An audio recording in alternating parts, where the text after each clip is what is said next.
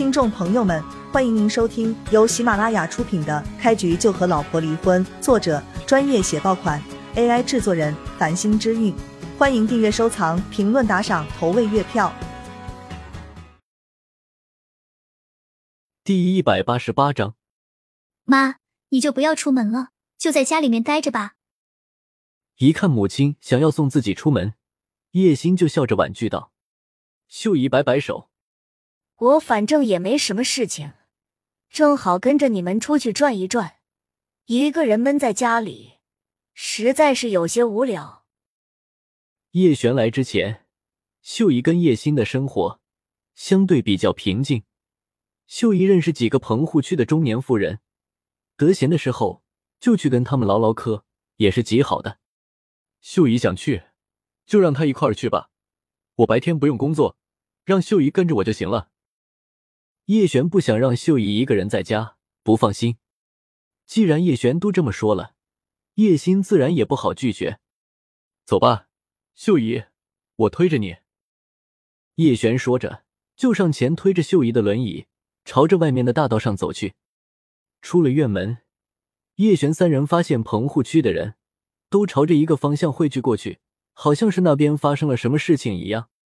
二婶儿，你们这是干什么？叶心拉住一个妇人，好奇的问道：“那个妇人解释道，你们还不知道吗？我们这一片棚户区快要拆迁了，今天地产公司的人正好来这边跟我们谈补偿款的事宜。”叶心跟秀姨只是听到消息，说是棚户区要拆迁了，但是什么时候拆，他们还真是不太清楚。毕竟前面几次说要拆迁，都是雷声大雨点小。一开始闹得很凶，最后都只是说说而已。看来这一次城市规划局是来真的，这一片棚户区想必应该是碍了某些大人物的眼睛，所以必须要要动一动了。我还真没有听说过这件事，有什么要紧的吗？叶星又问。二婶想了想，说道：“也没什么太要紧的事情，就是去报一报各家的住房面积。”以及心仪的补偿款金额，其他就没啥了。先不跟你们说了，我得赶紧过去看看情况。说完这句话，二婶就走了。心儿、小轩，你们先去吧。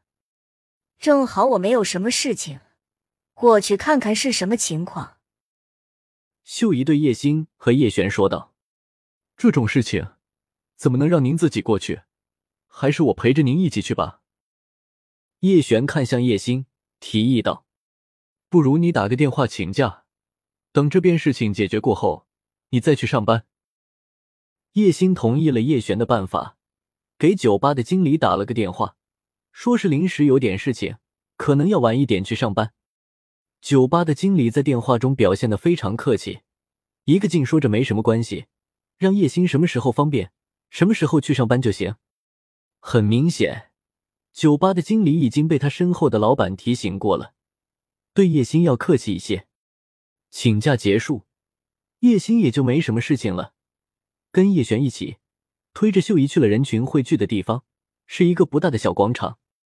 叶璇他们来的还算晚的，只能站在人群的外围。小广场上面已经汇聚了两三百人，都是棚户区的居民。小广场上面不知什么时候搭起来一个台子。背景画着一个新的小区，看起来很是洋气。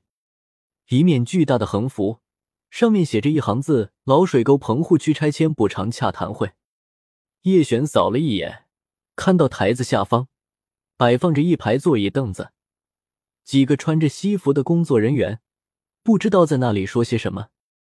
大家安静一下，安静一下。不大一会，一个穿着西服。秃顶的富态中年人登上了舞台，对着人群压了压手，喧闹的人群顿时安静了下去，全都将目光投在此人身上。大家好，我是泰化地产的经理，姓张。我的今日过来也没什么大事，就是跟各位谈一谈拆迁补偿款的事情。张经理做了一番自我介绍，舞台下方。安静了片刻之后，马上就有人提出了疑问：“张经理，我们就想知道一件事：究竟是要补偿款划算，还是要回迁房更好？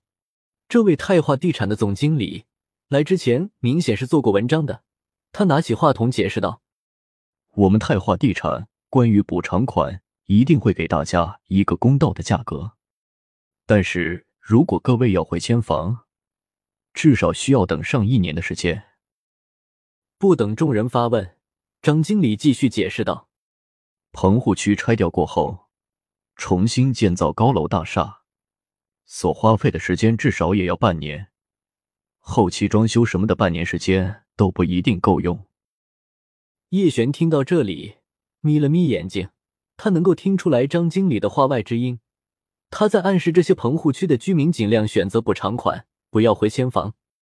南州的房价。叶璇不是很清楚，但是他明白一点，棚户区这点补偿款，估计就算拿到手中，也很难在闹市区买一个小公寓。